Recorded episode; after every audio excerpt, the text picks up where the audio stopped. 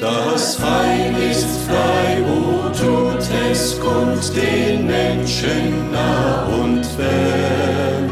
O rühmet froh mit lautem Mund die Gnade unseres Herrn. O Freud, o Freud, vom Himmel. Wir schätzen es, dass wir mit der Botschaft des Heils auch heute bei Ihnen einkehren dürfen. Es werden zunächst zwei Lieder gebracht und darauf folgt die Botschaft aus Gottes Wort. Der Herr lege seinen reichen Segen darauf.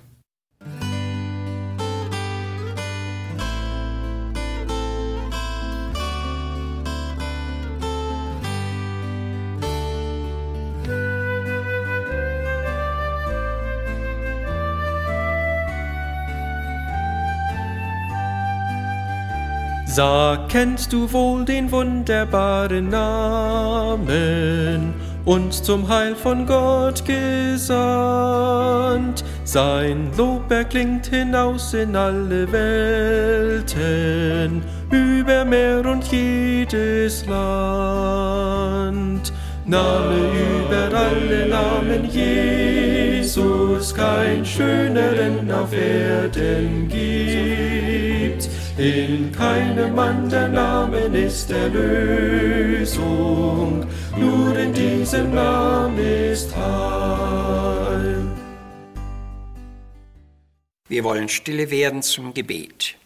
Unser allmächtiger und herrlicher Herr, immer wieder denken wir an deinen Kampf, an dein bitteres Leiden, aber auch an deine siegreiche Auferstehung zurück.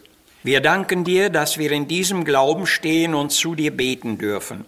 Nie haben Menschen zu einem toten Christus gebetet. Und auch wir dürfen mit Paulus sagen, wir glauben und haben erkannt, dass du Christus, der Sohn des lebendigen Gottes bist. Und wie du deinen Jüngern begegnet warst, so bitten wir, begegne auch uns heute in deiner Gnade und Liebe. Amen. Oh, welch ein Freund ist mein Jesus, der treuste und der beste, den ich hab. Für mich gab am Kreuz er sein Leben, auf Golgatha er mir das Heil erwarb.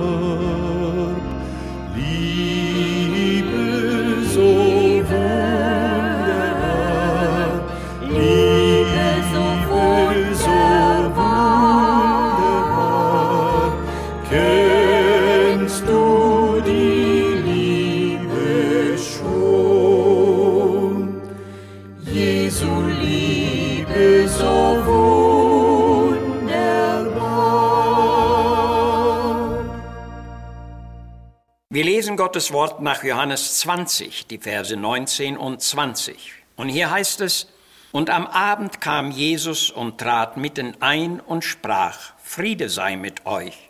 Und als er das gesagt hatte, zeigte er ihnen die Hände und seine Seite.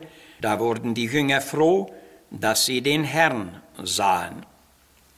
Beglückende Begegnungen mit Jesus, das ist unser Leitgedanke. Auf diese herrlichen Tatsachen wollen wir heute näher eingehen. Jesus wusste, dass seine Selbstoffenbarungen erwartet waren und dass seine Nachfolger sie brauchten. Es wäre den Jüngern sehr schwer gefallen, an die bekundete Auferstehung Jesu zu glauben, wenn er ihnen und sie ihm nie begegnet wären. Aber sind diese Begegnungen mit Jesus noch heute möglich?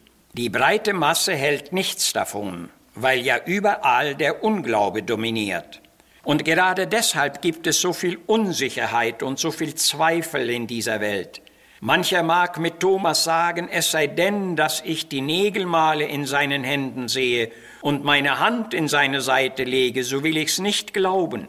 Doch diesem Thomas sagte Jesus, selig sind, die nicht sehen und doch glauben.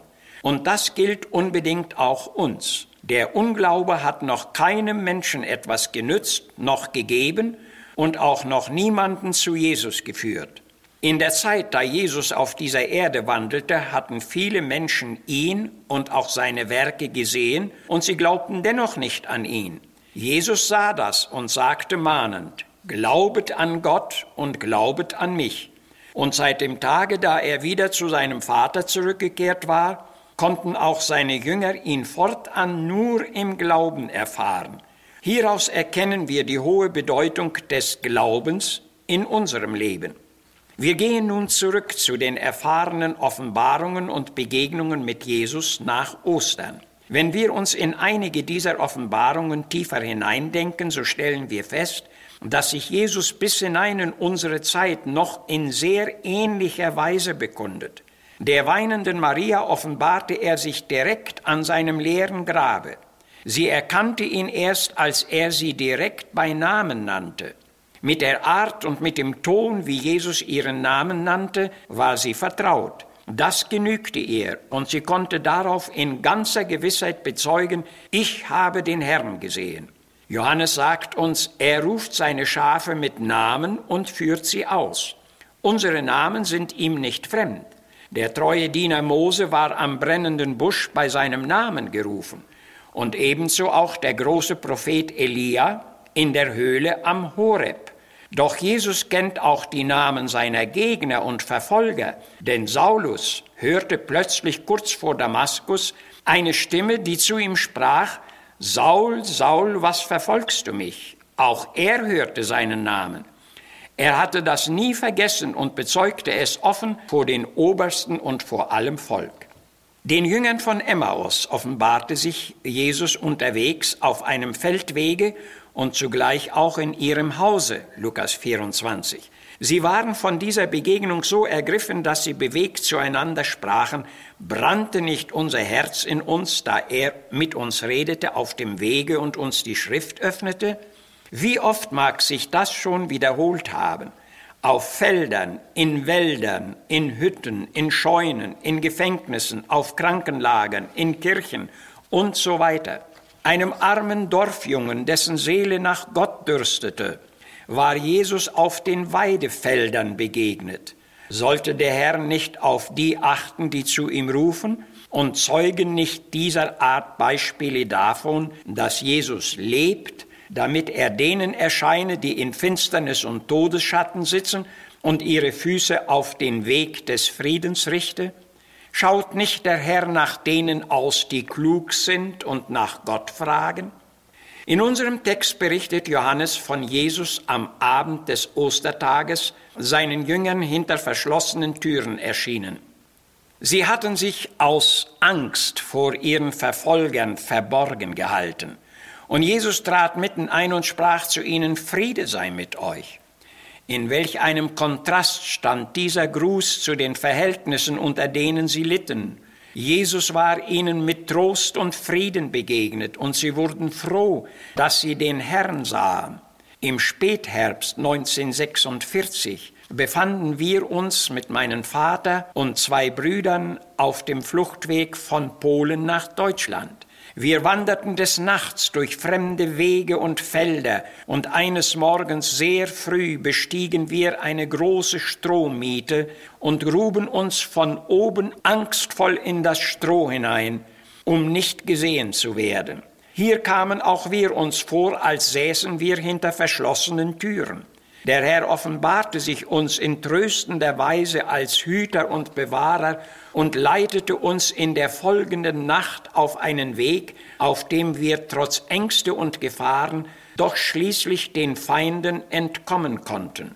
Noch heute blicken wir dankbar auf die erfahrenen Bekundungen und Begegnungen und Führungen mit unserem Herrn zurück. In Johannes 21 lesen wir, wie sich Jesus seinen Jüngern am See Genezareth offenbarte. Er ruhte nicht, bis er sie alle zur Gewissheit geführt hatte, dass er lebt. Aber damit war der Teufel und seine beständigen Aktionen gegen Christus und seiner Gemeinde nicht ausgelöscht. Hierzu schreibt Rineker, der auf Golgatha besiegte und gerichtete Teufel ist nicht etwa als der Verurteilte im Gefängnis gehalten, Oh nein, sondern er geht wie ein brüllender Löwe umher und sucht die Auserwählten des Herrn zu vertilgen. Und je näher es auf das Ende der Welt zugeht, umso mehr entfaltet er seine Macht und Grausamkeiten. Das ist sehr beachtlich. Er ist und bleibt der aufgelehnte Gegner Gottes und seine Werke zeigen sich in Feindschaft, Hass, Unglaube, Laster und Zerstörung.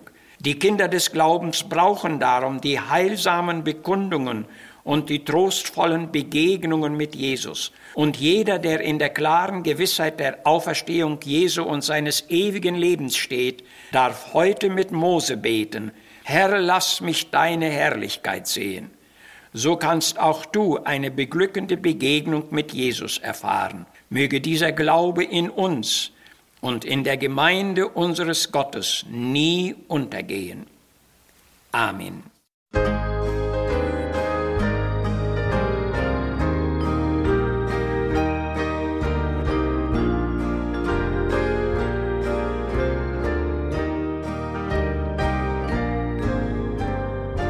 Wenn du in des Lebens Stürmen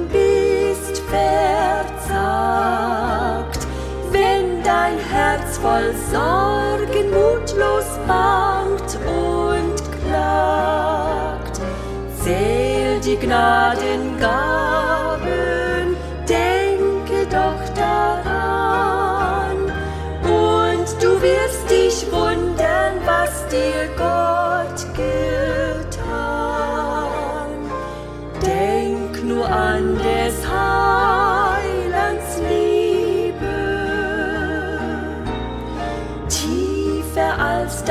tiefste Meer.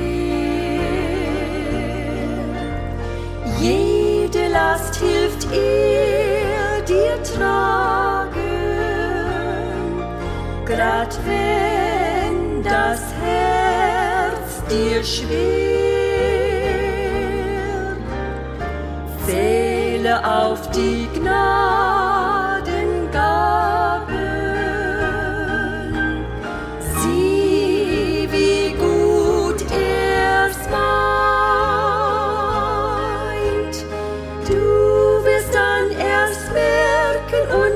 und erstaunen, dass in dem Herzen neu die Sonne scheint. Gottes Wort mahnt uns, selig sind die Gottes Wort hören und bewahren. Möchten wir es doch auch mit dem eben gehörten Wort so tun. Möchten Sie uns schreiben? Unsere Anschrift ist Missionswerk der Gemeinde Gottes e.V. Zimmerstraße 3 32051 Herford.